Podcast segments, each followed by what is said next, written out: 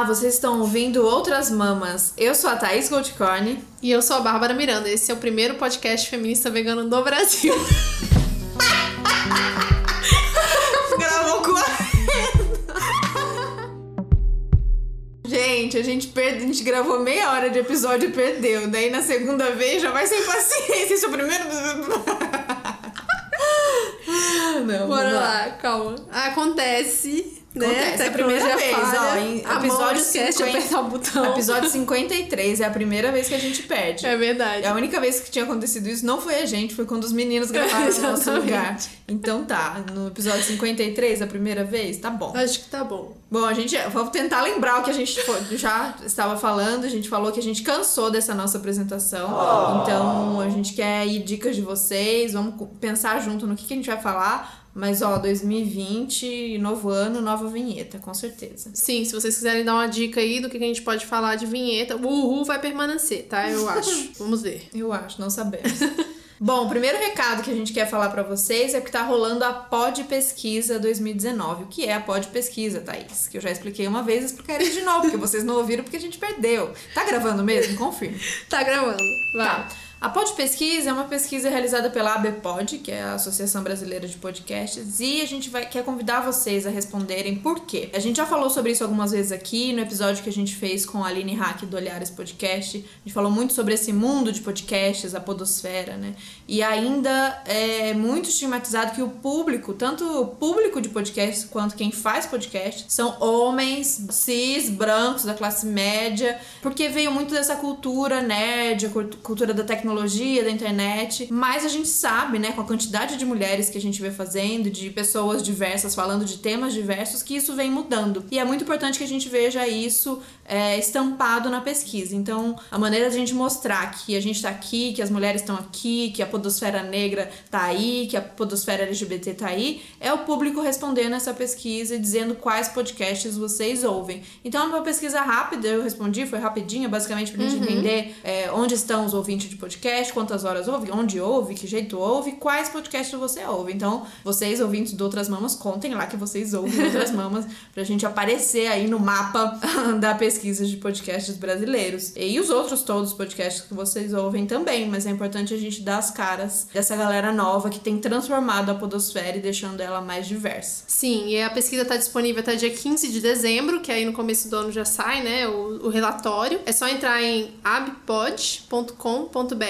barra podpesquisa IFEM 2019. A gente vai colocar o link é, lá no Medium, vamos colocar também no Instagram, no Twitter. Respondam, e daí facinho vocês acharem esse link e a gente conseguir fazer esse mapeamento que para os produtores é muito importante. Além disso, a gente queria falar com vocês de novo sobre o Apoia-se. É importante sempre ressaltar, porque é o que mantém esse podcast vivo, que né, além da motivação que vocês dão pra gente diariamente, das mensagens que a gente recebe, a questão financeira é importante, porque isso aqui é um trabalho, a gente demora muito tempo com pesquisa, fazendo um roteiro, gravando, editando, depois divulgando e estamos disponíveis nas redes sociais. Com esse apoio de vocês, a gente conseguiu comprar o nosso primeiro gravador e microfone e ano que vem a gente quer melhorar ainda mais a qualidade do nosso som, que a gente sabe que ainda tem como melhorar. Então é muito importante a ajuda de vocês nisso. Só entrar em apoia.se barra outras mamas podcast, se você puder, contribua a partir de um real, tá valendo qualquer coisa, quanto mais gente melhor. Sim, e hoje a gente faz todo o trabalho que envolve o podcast, então seria massa conseguir gente para ajudar, por exemplo, na edição, que já livraria bastante o trampo uhum. da Babi, que é um trampo mais demorado que a edição, um dos mais. Uhum.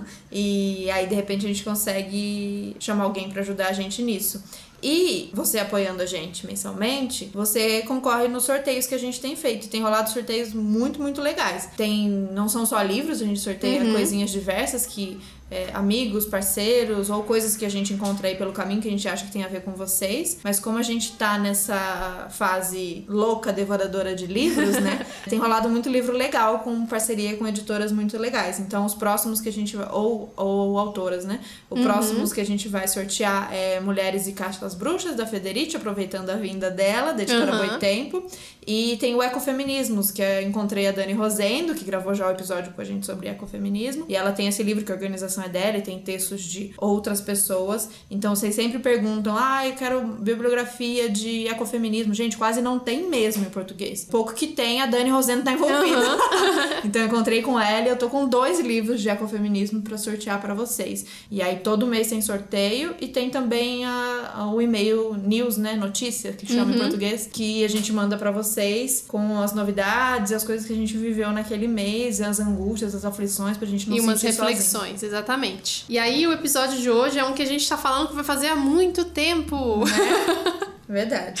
Só na promessa. Sim. Vamos falar então, finalmente, do Cerrado, né? Da nossa viagem a Chapados Veadeiros, que foi motivada. Na verdade, a Thaís que veio com essa ideia, vou deixar ela falar aí, que foi a motivação principal. Foi, né? Um dia ali zapeando na Netflix, sem saber o que assistir, resolvi assistir o documentário Sertão Velho Cerrado. A gente pede para vocês assistirem antes ou depois desse episódio, mas é muito massa. Vai lá na Netflix, Sertão Velho Cerrado, direção do André Delia. E aí eu assisti e falei: caramba, tá acontecendo tudo isso, eu preciso ir lá ver. Então foi uma motivação, uma, uma motivação para gravar esse episódio, mas eu falei: eu não quero gravar só a partir de estudo ou chamar, pedir relatos e tal, eu quero ir lá ver como é que tá a situação do Cerrado no geral, mas especificamente na Chapada dos Veadeiros. Babi cresceu no Cerrado, essa convivência mais próxima, ela já tinha visitado a Chapada algumas vezes na vida uhum. dela, mas eu com 34 anos ainda não tinha conhecido. Então eu falei, eu preciso ir lá, eu quero ver de perto o que tá acontecendo, quero conversar com as pessoas e quero, claro, também aproveitar as cachoeiras, sentir ali a conexão com os cristais, com os ETs. E aí a gente decidiu e foi foi, foi muito bom. A gente tem muita coisa boa, otimista para falar para vocês, mas também tem a situação tensa, assim como a gente passou pela tristeza de ver o que tá acontecendo com a Amazônia em relação às queimadas, o Cerrado também não é diferente. Não é de agora, não é novidade, não é governo Bolsonaro, é, isso já acontece, né, sistematicamente, mas tem um plus especial, né, desse momento, 2019 agora que a gente tá vivendo, e a gente quer trocar isso com vocês e não só falar o que a gente viveu lá e o que a gente estudou, mas ouvir uma galera que tá lá mais de perto vivendo no dia a dia. Sim, como a Tá falou, eu, né, cresci no Cerrado, para mim sempre foi meu habitat natural, né? Muita seca, muito sol, muita árvore com os galinhos tortos. Passeio de escola era sempre para visitar alguma coisa no Cerrado. Dentro de Brasília tem um parque nacional maravilhoso que eu gosto muito de ir toda vez que eu volto para lá, que também tem é, uma piscina de água natural, de rio, e você pode fazer trilha. Enfim, esse é o meu habitat. Para mim sempre foi muito conhecido, né? Sempre muito familiar. E uma coisa que a gente sempre aprendia na escola é que todo ano tem queimada no Cerrado, né? Todo ano tem queimada em volta de Brasília. E a gente sempre aprendia que era natural que as árvores do Cerrado queimassem, porque elas entram em autocombustão, alguma coisa assim do tipo. E aí, meio que para se renovar, para, enfim, crescer galhos novos, flores novas. Só que nessas proporções que acontece, nas proporções que tem acontecido cada vez mais, dessa vez eu estava em Brasília durante essa viagem, meu Deus, Brasília parecia um forno e era fumaça e cinza entrando dentro de casa todos os dias. Então, esse tipo de queimada, ele é proposital, né? Ela é, ela é de propósito para se fazer queimar para N motivos, né? Então, a gente vai quer falar um pouco mais sobre as queimadas que aconteceram alguns anos atrás e as queimadas desse ano e para isso a gente trouxe uma amiga que mora na Chapada dos Veadeiros para contar como que foi e como que está sendo. Vem aqui então o relato da Cita. Música Olá, meu nome é Cita Beatriz. Eu moro na Chapada dos Veadeiros desde junho de 2016. Me mudei para cá com meu companheiro. Antes a gente morava no Rio de Janeiro e desde que eu me mudei para cá, trabalhei com algumas coisas, voluntariei em alguns projetos muito legais, mas a minha maior ocupação no dia a dia é cozinhar para a equipe durante o nosso expediente, a equipe da nossa obra em bioconstrução do nosso projeto Casa Jubarte. Sobre os incêndios florestais aqui na Chapada dos Veadeiros, eu queria trazer, antes de, de falar sobre qualquer coisa mais específica desse assunto, queria trazer algumas informações básicas gerais para a gente partir desses, dessas informações nessa nossa conversa. É, em outubro de 2017, quando teve aquele imenso incêndio quilométrico, que apareceram muitas matérias sobre ele, em, com esses incêndios, ocorreu toda uma mobilização social voluntária dia. E na época, a brigada do ICMBio e a brigada do IBAMA não estavam conseguindo dar conta desse incêndio, que realmente era muito quilométrico, era na extrema seca, tudo estava facinho de se incendiar. E o incêndio avançando, enfim, pessoas eh, da cidade de Alto Paraíso, Vila de São Jorge, Cavalcante, começaram a mobilizar ações voluntárias para ajudar. Aqui sempre tem pessoas que se voluntariam e vão para a linha de combate, linha de fogo, para poder tentar ajudar o ICMBio e o IBAMA. Mas foi muito legal porque foi uma ação que envolveu torno de 500 pessoas. Isso também foi informado na época. Basicamente, aonde eu morava era uma vila de cinco casas em Alto Paraíso. Algumas amigas começaram a acionar as amigas e falar: olha, as pessoas estão indo para a linha de combate e tá muito intensa essa linha de, essa linha de fogo. E a gente precisa fazer lanche para os combatentes, para os grupos de combatentes que todo dia troca e tudo mais.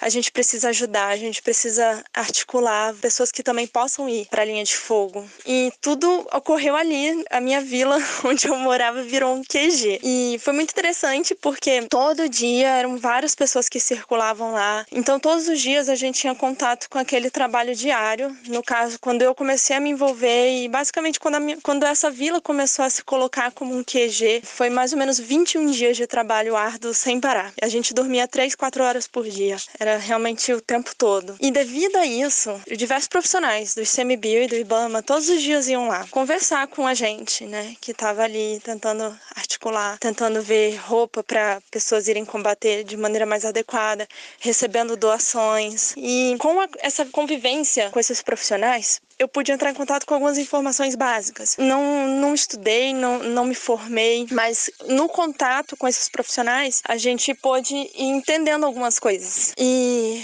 o chefe nacional do CMBio na época falou ali na minha frente, explicando para todo mundo, e todo mundo com celularzinho filmando ele, postando isso na época. É, incêndio florestal, se ele ocorre aqui na Chapada dos Veadeiros em época da seca, que todo ano tem uma época de seca, que a gente fica mais ou menos quatro meses sem chuva, se tem incêndio nessa época, ele é ocasionado por mãos humanas. Por quê? O incêndio florestal causado por um raio, que seria o único, a única queimada, digamos assim, causada pela natureza aqui na Chapada dos Veadeiros, ele não consegue ocorrer numa época de seca, porque não tem trovão, não tem raio, não tem, não tem isso porque não vai chover, entendeu? Então, se no dia que começou o incêndio florestal não tinha nenhum raio acontecendo, então esse incêndio não foi causado pela natureza. E tem muita gente falando coisas, falando não, mas é, o cerrado se beneficia do, do fogo e, e tem fogo natural, que é uma falam até do pelo da raposa. Cara, os especialistas do CMBio ficam doidos com isso, porque eles explicam direitinho. Eles falam assim, gente, não. O único incêndio causado por natureza é o raio. O pelo da raposa não consegue provocar uma combustão, não é assim, não é, não é o cristal. Eu lembro dele falando, isso foi pra internet. Ele falando, o cristal não consegue do nada assim causar uma faísca, não é assim que acontece. É o raio. E se não teve raio no dia, esse incêndio é por mãos humanas. Isso não quer dizer que todo incêndio incêndio florestal seja causado com intenção de propósito. Porque, por exemplo, vão botar lixo, vão botar fogo no lixo. Só que vão botar fogo no lixo na época da extrema seca. E rapidamente, toda a vegetação ao redor que está super seca, na extrema seca, ela é mais fácil de ser incendiada. Então, não necessariamente a pessoa colocou de propósito, entendeu? É, às vezes a pessoa é um acidente desses, e isso não quer dizer que não seja criminoso. Mesmo que você tenha colocado apenas um foguinho no seu lixinho ali, nessa época da extrema é muito fácil incendiar. E incendiando é um, um, crime, é um incêndio, é um incêndio florestal criminoso, mesmo assim, entendeu? Mas enfim, eu não sei mais detalhes, eu não estudei, mas é só pra gente entender que tem incêndio florestal criminoso, não necessariamente ele é intencional, e que se não teve raio, é por mãos humanas, entendeu?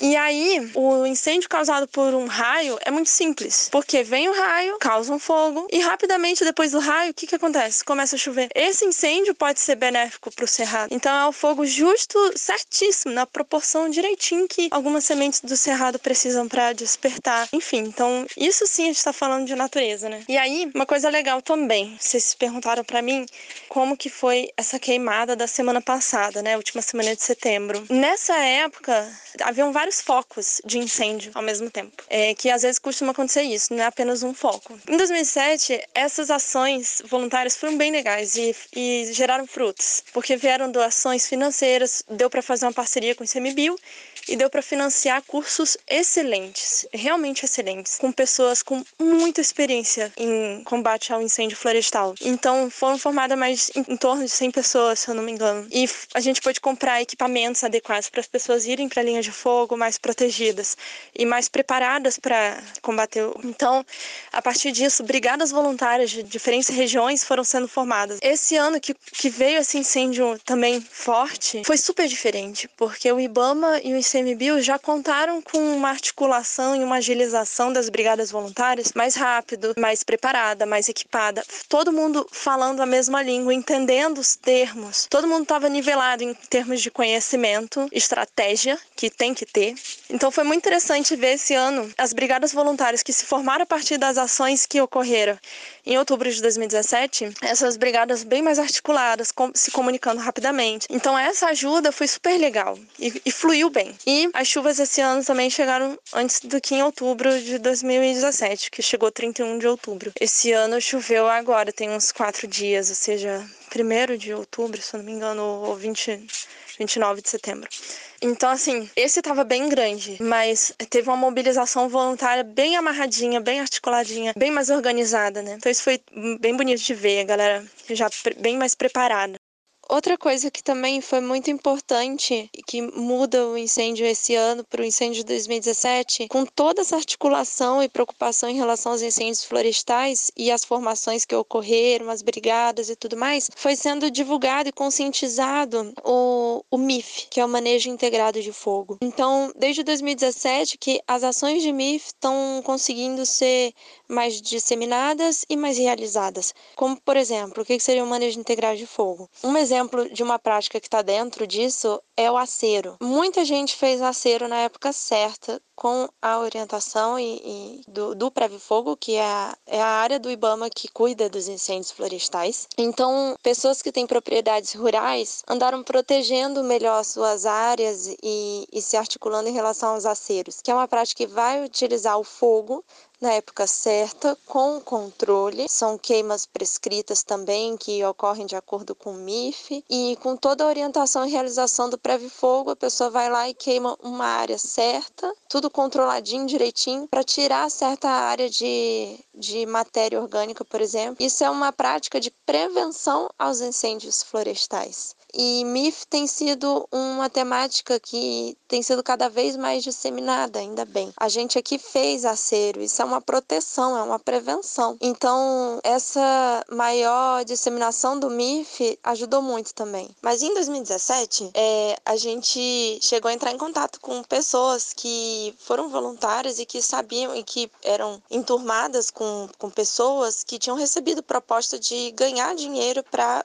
colocar fogo em determinadas áreas. Inclusive, chegou até certas informações de que era mil reais por hectare que a pessoa conseguia colocar fogo de propósito num, numa ação de retaliação devido à ampliação do Parque Nacional do Chapada dos Veadeiros, isso em 2017. E muitas dessas pessoas se, se suspeitavam que eram pessoas é, donas de, de grandes terras, pessoas fazendeiras de gado e tudo mais. Então isso era uma suspeita muito, muito clara em 2017, assim a polícia chegou a fazer investigações, porque era mais ou menos por aí. É, esse ano, um, um incêndio muito perto aqui da, de onde eu moro, bem pertinho, que chegou perto de, de casa de amigos meus, depois que a brigada voluntária é, conseguiu apagar, foi encontrado um molotov. É, então, realmente tem ações são de propósito mesmo. E esse ano, igual a 2017, também foi, foi reconhecido um padrão de incêndio, de focos de incêndio. Padrão em cruz, todo um padrão de para causar uma desmobilização das brigadas voluntárias e do CMBio e do Preve Fogo. É isso, gente. O Cerrado é conhecido como a savana brasileira. É só o segundo maior bioma da América do Sul e tem uma área que ocupa mais de 2 milhões de hectares. A gente fala muito de Cerrado, a gente lembra logo ali de Brasília, do Goiás, mas tem Cerrado no Brasil inteiro praticamente. Tem Cerrado em São Paulo. Vocês sabiam que tem Cerrado em São Paulo? Tem Cerrado em Bauru, cidade que eu estudei, que eu vivi muito tempo. Eu não tinha ideia que existia Cerrado lá. Então, existe um projeto, inclusive, a gente vai colocar lá pra vocês, que chama Tem Cerrado em São Paulo. Sobrou muito pouco Essa é a parte triste, né? A gente deu aquela boa dominada em tudo e devastada geral, mas ainda existe uma galera lutando por esse pouquinho de cerrado que, que ainda existe por aqui. Mas tem cerrado no Amapá, em Roraima, no Amazonas, no Paraná, em Minas, na Bahia. Tem cerrado para todo lado. E é no cerrado que nascem as principais bacias hidrográficas, assim, do continente sul-americano como um todo. E além disso, a diversidade riquíssima, né, de flora e fauna. Eu fiquei lá pirando na chapada, nas florzinhas, na vegetação. É uma coisa assim linda demais. E, e é muito triste ver que dessa área toda que o cerrado ocupa, ele tá cada vez diminuindo, diminuindo, diminuindo. É, então é a nossa luta se unir com quem já tá ali na frente, né? Na, na linha de frente para preservar esse tanto que a gente tem de cerrado, porque não é só pela beleza, não é só porque eu achei as frozinhas muito bonitinha. o cerrado tem uma importância enorme em relação a essa diversidade biológica e essa questão das bacias hidrográficas, né? Ali que se alimenta essa questão da vegetação e da maneira como funciona as águas ali que chegam para o Brasil inteiro e para América do Sul. Então não é só uma questão de admiração e da questão de gente ir lá como turista e curtir as cachoeiras e a vegetação, que, que os animais têm uma diversidade incrível lá, além disso, da importância mesmo biológica do cerrado pra gente. Sim, como a Tá falou, ele é a savana mais rica do mundo, né? A gente tem essa ideia de savana daquele descampado que passa no Discovery Channel, assim, da África, sabe? Mas a gente tem uma savana aqui no Brasil,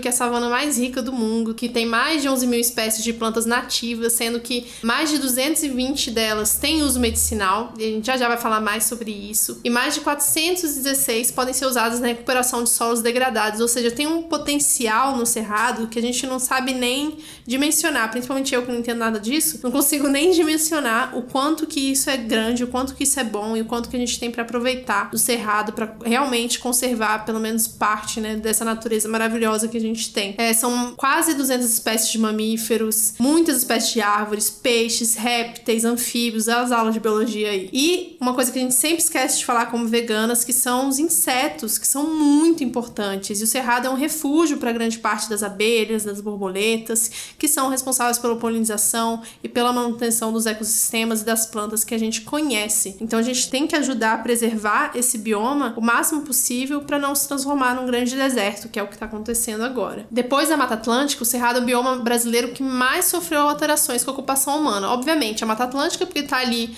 grande parte no litoral e foi quando os europeus chegaram para devastar aqui o país né? Eles já chegaram destruindo tudo. As maiores capitais do Brasil estão as regiões de Mata Atlântica. Então a gente já teve logo aí uma mudança drástica. E o Cerrado, então, é o segundo bioma mais modificado pela ação humana depois da chegada dos, dos das, não, depois da invasão dos portugueses. Deixa eu me corrigir, né? Já ia falar chegada. Uhum. Depois da invasão dos portugueses. E aí, quando a gente fala de conservação, já vem logo uma coisa de tipo as pessoas locais que destroem o meio ambiente, né? O bioma, ou caça ilegal, que isso já é muito preocupante preocupante, mas o principal, a principal causa de destruição do cerrado são as políticas agrícolas e a mineração. E isso é muito bem relatado no, no documentário que a Thaís citou e que a gente pode aprofundar um pouco mais, né, durante o episódio. Mas é basicamente isso: eles estão destruindo o cerrado para plantar soja, para colocar gado para pastar. A gente foi de Brasília até a Chapada dos Veadeiros, tinha soja dos dois lados, só chegando mais perto do Parque Nacional que isso foi mudando e a gente conseguiu ver uma vegetação mais nativa, né? Começa começa a ouvir um barulho de água, o clima fica mais agradável,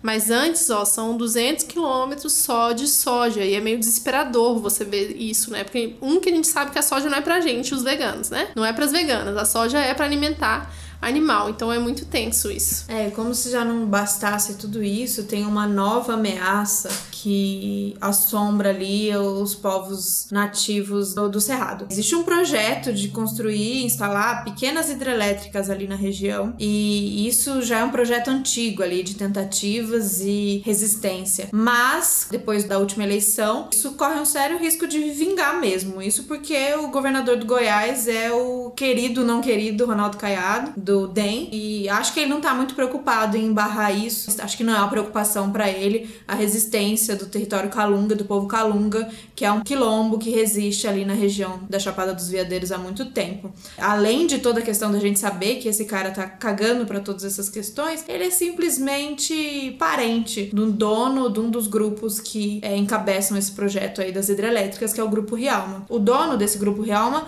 é um tio do governador, um ex-deputado também, o Emival Ramos Caiado. O projeto é levar hidrelétricas para aquela área, é projeto bilionário, assim. Então, uma delas seria na região de Rio das Almas, que é o território Calunga. Tem algumas matérias legais, a gente não conseguiu ir lá conhecer e gravar com eles, mas a gente vai deixar alguns links de entrevistas e como é essa relação do povo Calunga com a terra. E então eles estão realmente esse território está em ameaça. Uma coisa importante da gente ficar de olho aí é um dado novo que corre sérios riscos mesmo. A gente sabe como tem funcionado as coisas e como não adianta a gente se manter só num otimismo de que vai dar, vai dar a gente vai ter que estar tá do lado desse povo agora é, para defender esse território. Não só na internet, mas na prática, indo lá, né? Quem puder, obviamente, mas indo lá e resistindo junto com eles. Exato. Então, falando mais aí sobre o povo Calunga, eles são o maior quilombo reconhecido oficialmente no país. É um território grande e eles estão, quer dizer, né? Era para ser muito maior, né? Eles são, como a gente veio falando no começo, cada vez mais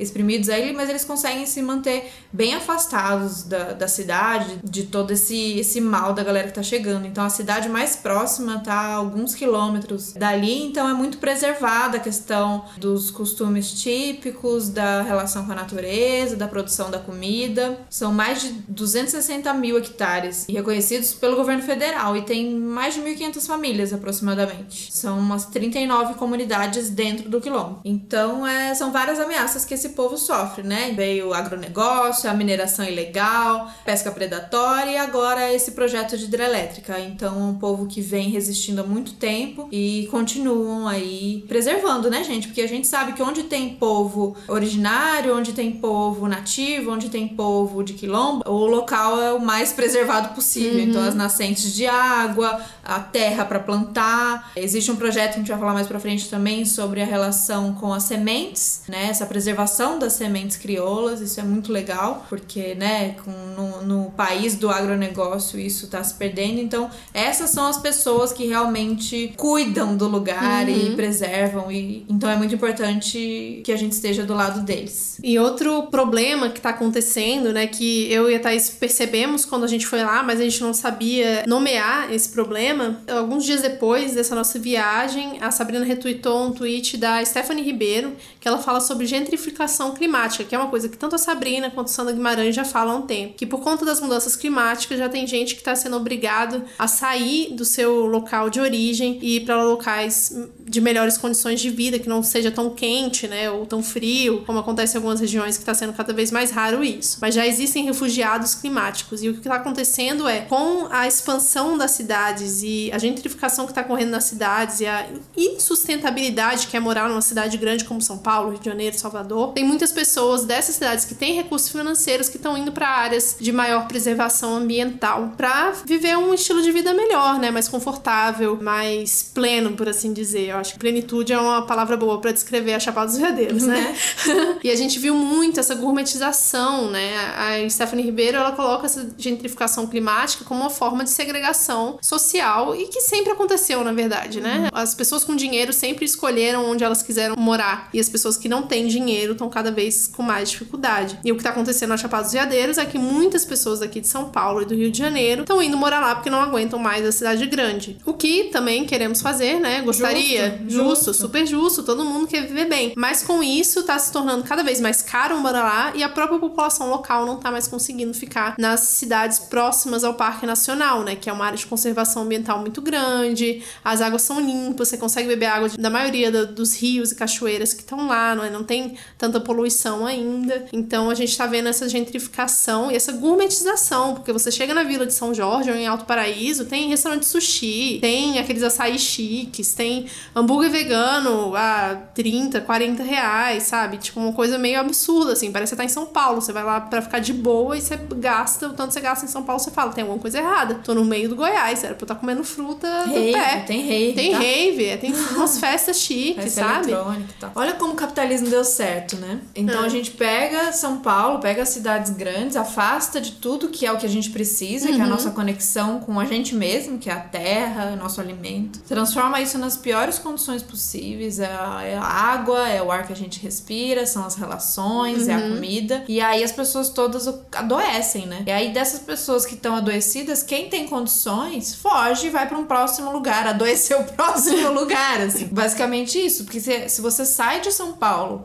porque você não aguenta mais, mas você chega no próximo lugar querendo empreender um negócio, meu, e fazer a mesma coisa que você já fazia, tá tudo errado. Vai então, já que você viu que isso é um problema, que viver em São Paulo é um problema, que tá insustentável para você, que você tá adoecendo, ok, se mude, mas chega na moralzinha, entendendo qual é o do lugar e como você vai se adaptar ao lugar e como você pode servir aquele lugar e não chegando lá o startupeiro, empreendedor querendo colocar um mega açaí ou uma festa de não sei o que. Então a gente sentiu muito isso, isso e isso em vários lugares, né? Vocês que conhecem lugares aqui, é, mesmo de São Paulo, lugares no litoral, nos lugares de praia, sei lá, que antes era uma coisa muito da galera que já vivia lá, né? Então as comunidades ribeirinhas ou a galera que, né, os pescadores, enfim, a galera que já vivia lá e de repente começa a bombar por algum motivo e aí transforma o lugar num point turístico e vai muita gente de São Paulo, Rio, enfim, para morar ou para ter a casa de veraneio que seja, mas transforma muito o lugar, né? E aí leva todas as mazelas, todas as coisas ruins que a gente faz aqui, a gente leva pra cá. pra. Trancoso, né? Tipo Trancoso. trancoso. Chega lá, tem uma loja da Osklin, na beira da praia, É, você fala, aqui no é litoral essa? temos um monte de exemplo, né? Maresias e companhia. E, e aí a gente vai adoecendo aquele lugar, porque aí chega os industrializados todos, aí chega o problema do lixo, e aí, gente, é, é questão de tempo pra gente Uhum. destruir mais um lugarzinho, né? Então termina de destruir aqui, vamos destruir o próximo, e assim é a nossa passagem, enquanto a gente não bloquear esse pensamento. Então, uma coisa que me chamou muita atenção foi a questão dos ETs, né? Que aí por todo lado lá em Alto Paraíso do Goiás tem essas lojinhas de. Como é que chama Souvenir. Souvenir.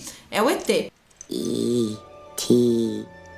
Home Phone. Então tem o ET pra você, aquele corpo com o rosto pra você colocar e tirar foto? Tiramos? Tiramos. Uhum. Já pagamos esse mico? Com certeza. Vamos postar nas redes sociais. Vamos, todas. Mas eu fiquei, mano do céu, por que isso virou tudo produto aqui? Você vê que as pessoas que estão na loja, nas lojinhas, muito provavelmente vieram de São Paulo, ou de Brasília, ou de, do Rio e tal. E aí eu fui entender que essa pira do ET é porque dizem, né? Aí vocês me confirmam depois. Que o território lá, o local da Chapada dos Veadeiros, tá em cima de um, um imenso, gigantesco quartzo rosa. Então por isso essa energia mística, os jovens místicos estão todos lá.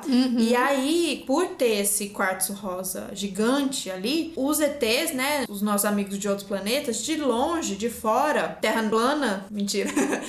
Eles veem de fora o, o brilho daquilo, a energia daquilo, porque o quartzo ele reflete muito forte, assim. Então, como os ETs vêm ali como um ponto que se destaca na Terra e com uma energia muito forte, eles vão para lá. É um lugar que eles curtem E aterrissar. o, o Tem o Vale da aeroporto, Lua, o aeroporto é o- a pista de. Como é que chama? De pouso. aterrissagem, a pista de pouso é o Vale da Lua. É pra Vale quem não Lua. conhece o Vale da Lua, procura na internet. Vale da Coisa Lua. mais linda. É incrível, realmente parece uma coisa fora do planeta, Aham, assim. Aham, temos várias fotos. Eu postei uma já, mas podemos postar mais. Então a galera que quer se conectar, teve muita ligação com a galera do Osho, muita galera da espiritualidade foi pra lá. Mas assim, era isso que a galera. Uhum. Era essa a visão que a galera originária de lá tinha desse local? Era essa relação? Eu fiquei muito na pira dessa questão dos cristais. Eu amo cristal. Gosto muito de ter o cristal, acredito, sinto ele pulsar na minha mão e faço rituais, boto ele no sol. Mas fiquei muito pensando isso em relação à mineração, né, gente? A gente, como tá aqui criticando todas as questões de extrativismo e o desenvolvimento louco e toda essa busca por tudo no capitalismo, a gente tem que criticar mesmo quando é chubiruba, coisa boa, energias boas. Porque, porra, se é uma energia boa que tá lá debaixo da terra, por que raios eu vou cavar um buraco, tirar a energia boa e trazer ela pra dentro da minha casa? Não faz muito sentido, né? Nenhum. Então eu tô nesse momento crítica aos cristais, apesar de amar muito ainda e ter muitos na minha casa. Começo a questionar isso de que maneira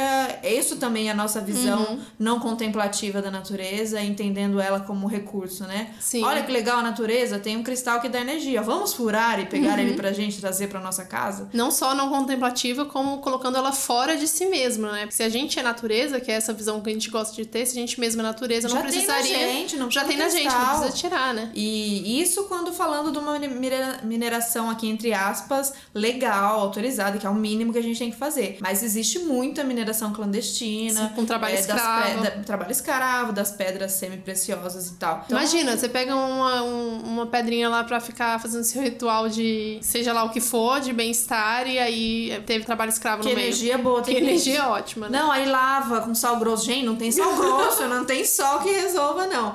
Então eu tô aqui na campanha, apesar de com sofrimento, com pesar, eu tô na campanha pra gente refletir sobre essas questões da, da extração das pedras Uhum. pra nossa energia. Vamos fazer energia com a gente mesmo, nossas coisas que a gente produz, nosso sangue, quem sabe, Nossa um comida. canto, né? Não, O dança. jovem místico vai ter que pensar numa outra coisa. Mas vamos falar de coisa boa? Acho que Tem. já deu, né?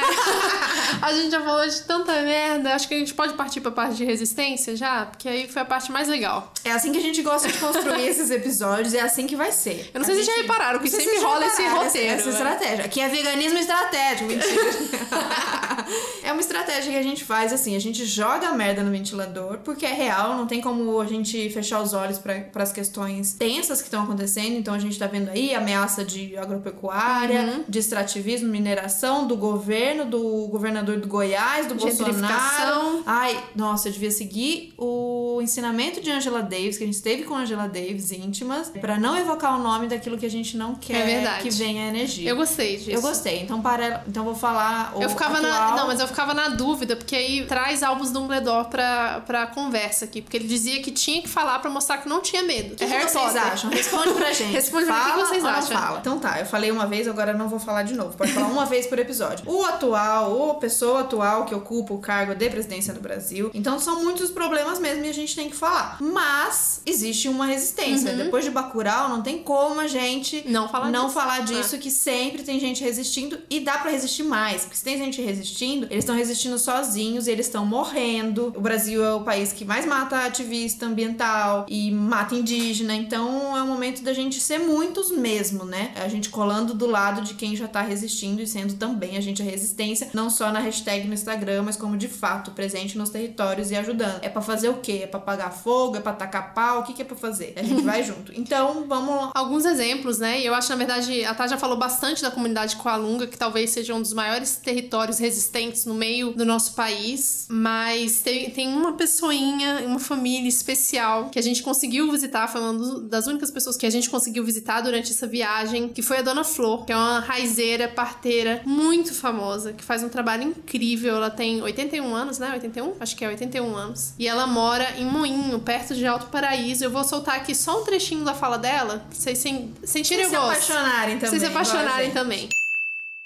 Minha comida é controlada mesmo. Não como muita coisa industrial, não. não. Eu, se eu pudesse não comer nem o sal industrial, eu não comia. Antigamente, eu não sei, eles traz- diz, diz que o sal é tirado do mais, trazia as pedronas, assim, igual mais grosso do que soda. Aí moía no pilão para poder temperar a comida. E hoje, o tipo do sal? Pra onde por onde Super passa. refinado. Super refinado. E o veneninho que tá ali para matar o povo, subir a pressão do povo. Porque eles estão proibindo até comer sal. Quer ver como é que o povo vai comer sem sal? Eu mesmo como.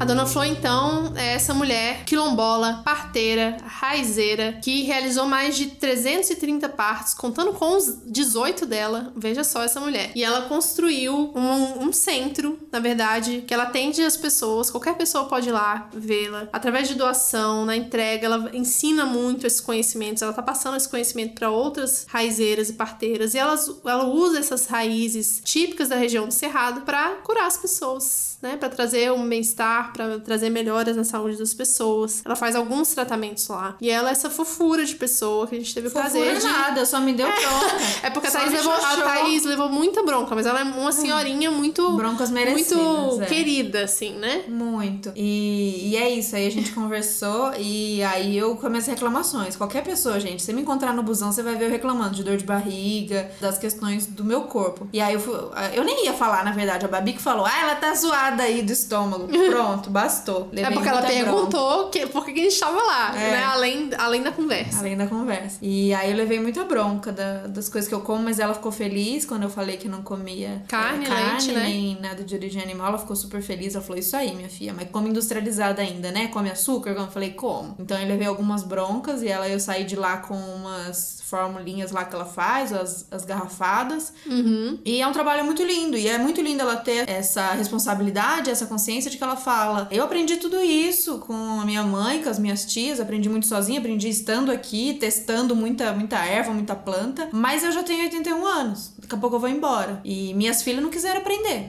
E quem vai levar esse conhecimento? Vai morrer comigo? Então ela tá obstinada a passar, a formar essas mulheres, tanto Tá na questão da- das raízes e das plantas, mas principalmente na questão das parteiras, das Sim. doulas. Então, se você se interessa por esse caminho aí, é um- uma puta professora que vocês vão ter. Tem página no Facebook, tem um projeto, Uhum. inclusive, de ajuda, ajuda financeira, porque ela quer o sonho dela, antes dela morrer, ter um espaço legal pra Sim. ela dar os cursos e O fazer espaço os dela atualmente é alugado. Sim, e acho que, né, vale apoiar uma mulher dessa, porque ela tá contribuindo tanto com esse conhecimento, passando pra tanta gente. É lindo de ver, assim, a força, a, a paixão e, e super conectada com todas as questões, né? Ela É, muito sabe o politizada. quanto, quanto os governos atuais, e enfim, esse ou passado, só criminalizaram ela, só perseguiram ela e querem tirar ela da, da terra dela. Uhum. É. Muito consciente da, da existência negra dela, né? Então é muito,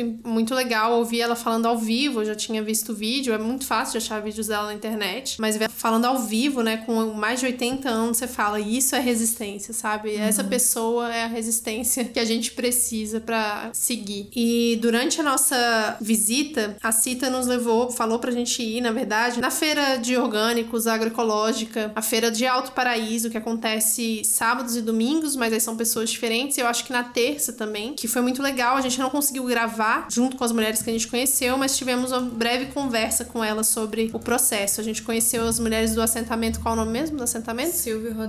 Silvio Rodrigues, então tem um grupo de mulheres que na verdade é uma família desse assentamento que a gente queria visitar, mas não conseguimos porque ah, era bem isolado, tinha que ter muito tempo de estrada de terra e elas não garantiram que elas estariam lá no dia que a gente poderia ir, né? Então são mulheres também, muitas delas idosas que ainda trabalham no campo, resistindo e produzindo alimento agroecológico para todo mundo e indo duas vezes por semana vender esses produtos em Alto Paraíso. Então foi muito lindo conhecê-las e saber um pouco mais da história do assentamento, que é de muita resistência, principalmente ali numa região que está sendo devastada pela plantação de soja, pela pecuária. É, já que a gente está falando no, no alimento, na resistência através da- do- das agricultoras, tem um trabalho muito legal é, que é em relação às sementes do cerrado. Então existe o Cerrado de Pé, que organiza ali e, e conecta é, 80 famílias coletoras de semente. Então é basicamente eles vão até essas famílias, coletam essas, é, recolhem essas sementes e repassam a- aos compradores. É, isso estimula para que essas sementes nativas, sementes crioulas, resistam e continuem existindo nesse lugar, porque é isso. Já falamos tanto aqui em, em agronegócio, a gente sabe o quanto essas sementes estão ameaçadas de sumir se não fossem por essas famílias, que essas famílias que fazem trabalho de guardiãs praticamente dessas sementes, mas botando isso em fluxo, né? Então a, a Cerrado de Pé conecta a essas coletoras com os compradores. E tem também a rede de sementes do Cerrado, que está muito conectada ao Cerrado de Pé, que funciona em Brasília, que é exatamente ajudando na coleta dessas, dessas sementes e colocando as coletoras em contato com alguns produtores. Como eu falei logo no início do episódio, é, o Cerrado tem uma biodiversidade de plantas que são regenerativas, que são protetoras da própria região, que são muito importantes serem mantidas, né? Então, esse trabalho da coleta de sementes, da resistência através da semente em si, é um trabalho muito grande, muito bonito. Então, agora vai um relato de uma pessoa que trabalha exatamente com isso. Muito legal o trabalho, muito maravilhoso. Oi, pessoal. Aqui quem fala é Jaqueline. Eu sou bióloga, moro há dois anos em Alto Paraíso e trabalho na rede de sementes do Cerrado como técnica da cadeia produtiva de sementes nativas para restauração, apoiando a Associação de Coletores de Sementes da Chapada dos Veadeiros, Cerrado de Pé. A rede de sementes do Cerrado é uma ONG que vem dando sua contribuição na conservação do cerrado por meio do método de plantio chamado semeadura direta. E através do projeto Mercado de Sementes e Restauração, provendo serviços ambientais e biodiversidade, realiza a restauração de áreas degradadas do cerrado. A semeadura direta é a técnica de plantio de sementes diretamente no solo, também conhecida como muvuca, utilizada para restaurar as áreas degradadas, de acordo com as suas características iniciais. O nosso projeto tem como principal objetivo atuar nos elos da cadeia de produção de sementes nativas para restauração, os coletores de sementes, os compradores de sementes e a interligação entre eles. Os moradores da Chapada dos Veadeiros coletam as sementes nativas do Cerrado pela Associação Cerrado de Pé e essas sementes são vendidas pela rede de sementes para empresas que trabalham com restauração. Além da venda, a rede faz o acompanhamento técnico do trabalho que vai desde a coleta, controle de área de coleta, gestão de estoque, controle de qualidade de sementes, até a venda e entrega para o cliente. Em relação à devastação do cerrado, o nosso trabalho vem primeiramente para restaurar as áreas que foram queimadas ou desmatadas e transformadas em pastagens, e para isso a gente conta com a parceria de diversas instituições, como a Universidade de Brasília e o ICMBio. E além disso, a coleta de sementes e a técnica de semeadura direta tem um papel de resistência porque valoriza a vegetação nativa do cerrado, trazendo uma nova perspectiva para a comunidade local, que sobrevive em geral da agricultura e pecuária, com uma nova alternativa, garante geração de renda para cerca de 60 famílias coletoras de sementes em cinco cidades da região, incluindo assentamento e território quilombola Calunga. A rede, além de apoiar o processo de coleta e beneficiamento, controle de qualidade de sementes e comercialização, também auxilia a Associação Cerrado de Pé no seu desenvolvimento associativo, com oficinas de fortalecimento, capacitação em coleta e beneficiamento de sementes para aperfeiçoar as técnicas e a qualidade das sementes, e também agregar novos coletores à associação. É, nesse percurso já foram restaurados mais de 200 hectares de cerrado e gerando 300 mil reais de renda para os coletores e coletoras. E logo no começo vocês ouviram o relato da Cita. A Cita é uma vegana que eu conheci em um veganic que um dos primeiros veganics que eu e o Vitor organizamos lá em Brasília. E foi uma pessoa que mudou do Rio para a Chapada dos Veadeiros, mas que tem um projeto muito legal que é a Casa Jubarte. A gente pediu também para ela contar um pouquinho de como que funciona a casa que eles estão terminando de construir agora, que é uma casa inteira de bioconstrução vegana, linda, que a gente teve o prazer de visitar. Eles tentaram fazer com o menor impacto possível, com muito trabalho voluntário, muita mão na massa, muita pesquisa e muita inovação, que eles conseguiram é, construir essa casa com tecnologias que nem tem no Brasil, assim. E com uma mestre de obras, Ana de Carli, que é maravilhosa e que ajudou muito a Cita e o Gui. Gente, um projeto de uma casa que vai ser, vai receber vivências, eles vão dar cursos, eles são muito ligados a essa questão do yoga e tal, mas é muito massa ver o projeto arquitetônico, o projeto de construção mesmo, como eles estão muito antenados e ligados à questão do zero, zero é impossível, né, mas do mínimo Uhum. impacto possível ali na, na região que eles estão. A casa tá ficando pronta agora em dezembro e a partir do ano que vem já vai poder rolar visitas. E sobre a Casa Jubarte, que é o projeto que eu e meu companheiro Gui temos, quando a gente chegou aqui na Chapada, três anos e meio atrás, a gente já chegou com esse intuito de comprar um terreninho rural para bioconstruir um espaço, um espaço para retiros de yoga, eventos, cursos, um espaço para parcerias com diferentes profissionais que quisessem utilizar o espaço recebendo grupos e tal, considerando todas essas temáticas que a gente acredita, porque já viveu na pele também, que fazem bem para as pessoas, para os ecossistemas e tal, como por exemplo permacultura. Então, a gente ainda está em período de bioconstrução, deve acabar em dezembro desse ano de 2019 e a gente deve começar as atividades em fevereiro. A gente está muito feliz pelo andamento das coisas, porque nesse processo dessa nossa obra, muita gente foi formada, chegaram muitas pessoas sem experiência que foram sendo formadas aos poucos com uma mestre de obra incrível, que é a Ana, e antes teve um mestre de obra que colaborou durante um ano e muita, muito aprendizado, entendeu? Uma bioconstrução escola, uma obra escola. E com a presença sempre de mulheres, né? Ao longo da obra, mãos femininas participando, isso nos deixa muito feliz. Acho que é um pouco disso do nosso projeto, poder multiplicar esses valores em que a gente tenta se auto-melhorar como humanidade na Terra, pensando impactar menos o nosso meio ambiente, tentando reduzir a nossa poluição, tentando se tratar de uma forma mais pacífica, cuidando da nossa paz interior também, podendo se cuidar, se alimentar de uma forma vegana, uma forma sabendo melhor de onde está vindo os seus alimentos, poder comer orgânico, poder entrar em contato com uma, um estilo de vida em que a gente possa se destruir menos e tentar destruir menos o nosso entorno também, né? Que é um grande desafio, mas dá para fazer alguma coisa, dá para a gente reduzir, né, os nossos impactos destrutivos nessa nossa encarnação passageira. Então acho que é isso. E em relação a reduzir o impacto nas obras, a gente escolheu algumas técnicas de bioconstrução que dão uma boa reduzida, como por exemplo a gente fez aqui mesmo no nosso canteiro de obras, a gente fez mais de 5 mil tijolos de adobe e não leva nada de cimento essa obra. E tem muita terra, barro. As madeiras a gente comprou sem tratamento químico, a gente tratou aqui com uma técnica que leva óleo de linhaça, enfim. Então, assim, algumas escolhas que a gente teve para tentar reduzir mesmo o impacto. Apesar de que se a gente está vivo, está impactando, né? Então, tudo é questão de, de redução mesmo, porque se a gente nasce, já está no planeta, já está impactando de alguma forma, né? É, inclusive positivamente. Impacto destrutivo e positivo, sempre. Então é isso. E são todos convidados para acompanhar no Instagram, nosso projeto é @jubartecasa. E o termo Jubarte, no caso, tem gente que pergunta, é porque a gente está bem em frente ao Morro da Baleia, tem o Morro da Baleia como visual, que é um morro considerado sagrado aqui na Chapada dos Veadeiros ele tem um formato que lembra uma baleia. Então a gente escolheu o jubarte porque é uma espécie de baleia que a gente gosta, que canta. A gente canta também, a gente canta mantra. Então tinha a ver. então é isso. Muito obrigada pelo convite, meninas, e um super beijo. E para finalizar, o relato de uma mulher que eu conheci em Brasília mesmo, ela mora em Brasília, mas ela tem toda uma conexão com o Cerrado e ela traz isso através da culinária. A gente não falou aí da galera do, como que é? Dos cristais, como que é? Não, jovem místico.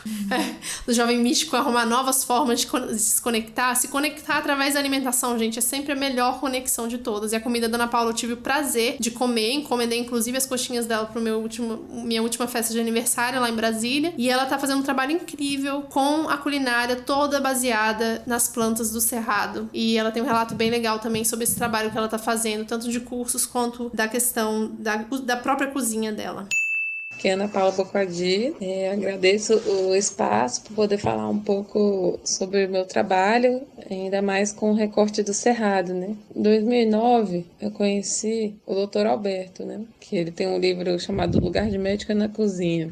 Ele me estimulou muito a começar a desenvolver um trabalho em Brasília de cursos de culinária, né? Então, eu comecei a cozinhar assim de uma forma mais terapêutica, através dos desses ensinamentos da alimentação viva e tudo mais. E na época eu estava cursando o curso de pedagogia e eu voltei mesmo meu curso inteiro para educação ambiental. E aí a culinária ela veio também como uma ferramenta de educação, saindo um pouco da teoria, né, de toda essa retórica. E eu me incomodava muito com os discursos, né? Eu quero ir ver as coisas acontecendo na prática. E logo em 2014 tive uma grande transformação na minha vida pessoal mesmo. E aí eu comecei a trabalhar com venda de alimentos. E foi bem desafiador, assim, que eu comecei a fazer marmita dentro de uma casinha que eu aluguei na Vila Planalto, que era um lugar muito lindo, bem raiz aqui de Brasília. E eu tive que criar um nome, né? O Buritizen que foi algo que representasse o cerrado. Como ele é a palmeira mais abundante aqui do nosso território nacional, eu quis que ele representasse mesmo o meu trabalho. Lá no Buritizem a gente tem cardápios rotativos, né? E de, dessa forma que respeitasse essa dinâmica da natureza, junto com os extrativistas, os pequenos agricultores. Então eu fui aumentando minha rede, né? Para além dessa compra imediata de feira, e fui começar a planejar mesmo com os agricultores agricultores. Esse cardápio, né, que seria uma coisa que vem não da minha cabeça, viria mesmo de baixo para cima do que teria disponível, focando mesmo nos frutos do cerrado. Então agora o trabalho do Buriti tem quase dois anos agora na Asa Norte, então saí lá do esconderijo para estar tá perto mais do meu público. Isso deu uma visibilidade bem legal e o pessoal do Slow Food, desde lá da Vila Planalto, no esconderijo, eles já vieram em busca do meu trabalho, de conversar comigo, para de alguma forma politizar ainda mais o que eu estava fazendo, né? E quando eu me mudei, né, daí isso, essa relação ficou mais intensa. Daí eu tive um convite lindo das lideranças lá do movimento a fazer um trabalho muito especial com os indígenas que sede lá do Mato Grosso, lá do Xingu. E aí a gente foi lá pro Parque Xingu, ficamos uns 10 dias lá na aldeia. E esse trabalho foi muito especial de com foco no piqui. Eles são os maiores produtores aqui de óleo de piqui, ganharam até uma, uma premiação recente que tem meses da ONU, né? Realmente estão ali na crista da onda da preservação do cerrado. Então a gente tem muito que aprender ali com eles mesmo. E aí através desse trabalho a gente reconheceu assim, né, alguns maiores potencialidades de produto deles. Então eles já forneciam, né, o óleo de piqui para algumas redes e agora começaram a, a fornecer também o pó do piqui, que é o resíduo da produção do óleo. Então, tive a honra de ser o primeiro restaurante a trabalhar com isso. A gente inclui lá nas nossas preparações culinárias. Então, esse resíduo é uma farinha super perfumada e é uma riqueza maravilhosa, cheia de antioxidantes e uma forma também de agregar ali o piqui para as pessoas que não têm essa cultura alimentar, que o piqui ele é forte, né? E aí tem muitas pessoas que não gostam, mas é com a castanha do piqui e com a farinha, muitas pessoas acham mais palatável. Daí que vem a importância do trabalho do cozinheiro, né? Tornar isso acessível para as pessoas e gostoso. que a gente encanta a pessoa e ela já começa a fazer parte aí desse movimento, dessa militância e através desse consumo também e da valorização de onde vem, né? Então, ampliar isso para outras comunidades é o meu objetivo agora.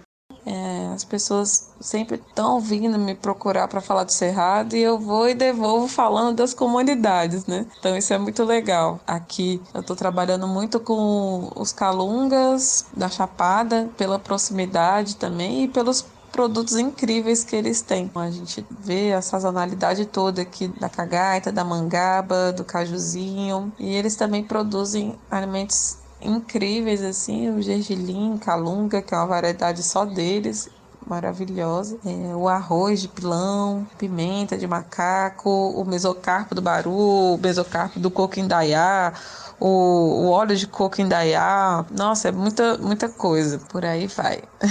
Essa relação acabou me, me colocando numa pesquisa muito legal, promovida pela UNB pelo CIRAD, que ele é bem parecido, um órgão bem parecido da França com a Embrapa, assim, de pesquisa, tecnologia e de relação com algumas comunidades. E essa pesquisa foi feita em Brasília, com mais 20 propostas de restaurantes restaurantes ou de chefes de cozinha que promovem o uso dos frutos do cerrado também. E aí o Brutizen foi um projeto que se destacou nessa pesquisa eu acabei indo apresentar esse trabalho lá na França para mais oito projetos legais também que estão acontecendo no mundo. E foi muito importante, né? Logo quando eu voltei já. Agora, em 2018, recebi um convite muito especial do Marcelo Kuman de fazer parte do curso Frutos do Cerrado, né? De identificação botânica. E ele precisava de alguém para representar e ensinar a parte culinária. O curso a gente traçou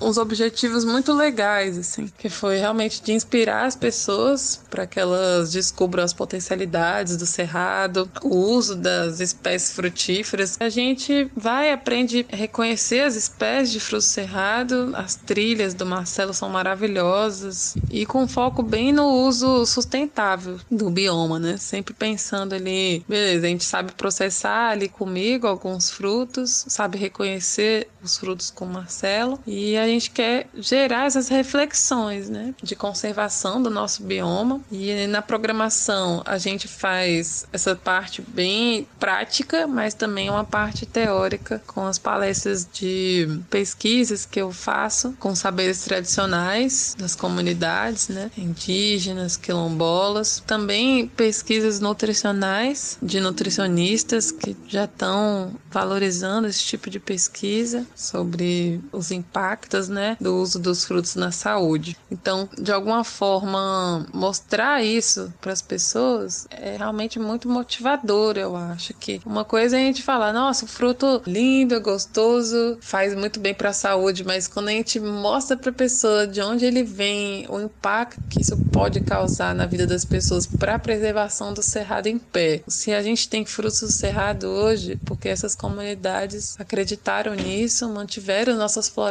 em pé, sabe? Eu deixo isso muito claro assim para as pessoas, essa paixão assim com técnicas culinárias simples, então fica acessível para pessoas que não são da área da, da cozinha preparar essas receitas. E aí eu venho estimulando né, essa busca por esses saberes adicionais. E a ciência, ela é nada mais do que filha né, desses saberes. Então é obrigação aí dessa ética desses profissionais, essa pesquisa voltar para as comunidades, que é elas que mantêm nosso patrimônio genético vivo e elas que merecem aí se apropriar de volta desses saberes, né? Acho que um recado final, assim, falar para as pessoas investigarem de onde vem o alimento delas e questionar, assim, se na região que cada um tá tem um bioma que precisa ser levado em consideração, né? Isso. Muito obrigada a todas as convidadas que mandaram aí o seu relato. É, isso foi um pouquinho do que a gente conseguiu absorver dessa viagem. Eu acho que muito, na real, a gente absorveu muito mais do que a gente conseguiu uhum. colocar aqui. Foi uma viagem muito intensa e fica aí de, de conselho e de meta para todas nós. É estar mais nos territórios com as pessoas, conhecer o Brasil, entender quais são as lutas, as demandas, as belezas é, de cada região. É, a gente fica muito numa de como apoiar, como ajudar. Uhum. Acho que estar presente presente é uma das coisas, e se ficou um ensinamento olhando de maneira crítica dessa questão da galera que vai para esses territórios, é a gente não chegar querendo colocar o, o jeito que a gente vive impondo esse lugar. Chegar na moralzinha, entendendo as demandas, entendendo a realidade e se adaptando, tentando impactar o menos possível e sendo mais uma pessoa que vai somar ali na luta e na resistência e não alguém que vai chegar com a, uhum. a visão da pessoa da cidade grande ou o que seja, do, a visão é, São Paulo.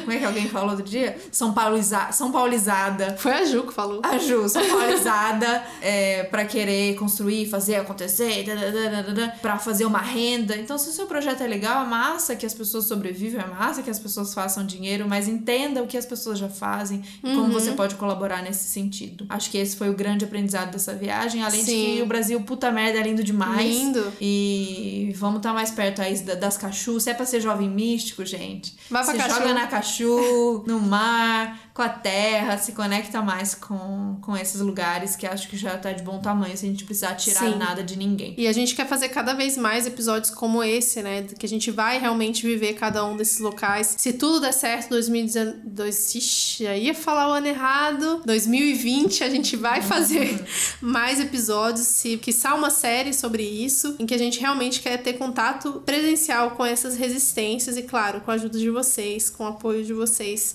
sempre, né? É, conta aí pra gente, de repente, um território que vocês acham que tem a ver da gente visitar. Já vou dar, não vou contar onde, mas já vou dar semi-spoiler de que tem um aqui em São Paulo mesmo, um território massa que a gente vai conhecer. Mas então dá umas dicas aí. A gente sempre que viaja, alguém fala: vem aqui conhecer a minha terra. A gente vai. Então só vamos organizar. Se a gente organizar direitinho, 2020 uhum. é a gente tudo nos territórios, pra gente Sim. fazer mais relatos desse tipo, conhecer as pessoas, entender é, o que, que onde tá precisando da gente, onde a gente tá precisando estar tá junto neste momento que a gente combinou de estar tá junto, né? A gente combinou de não soltar a mão. Então, bora tá juntas. De, de, fato. Valeu, então é gente. Até Valeu, o próximo episódio. Tchau, tchau.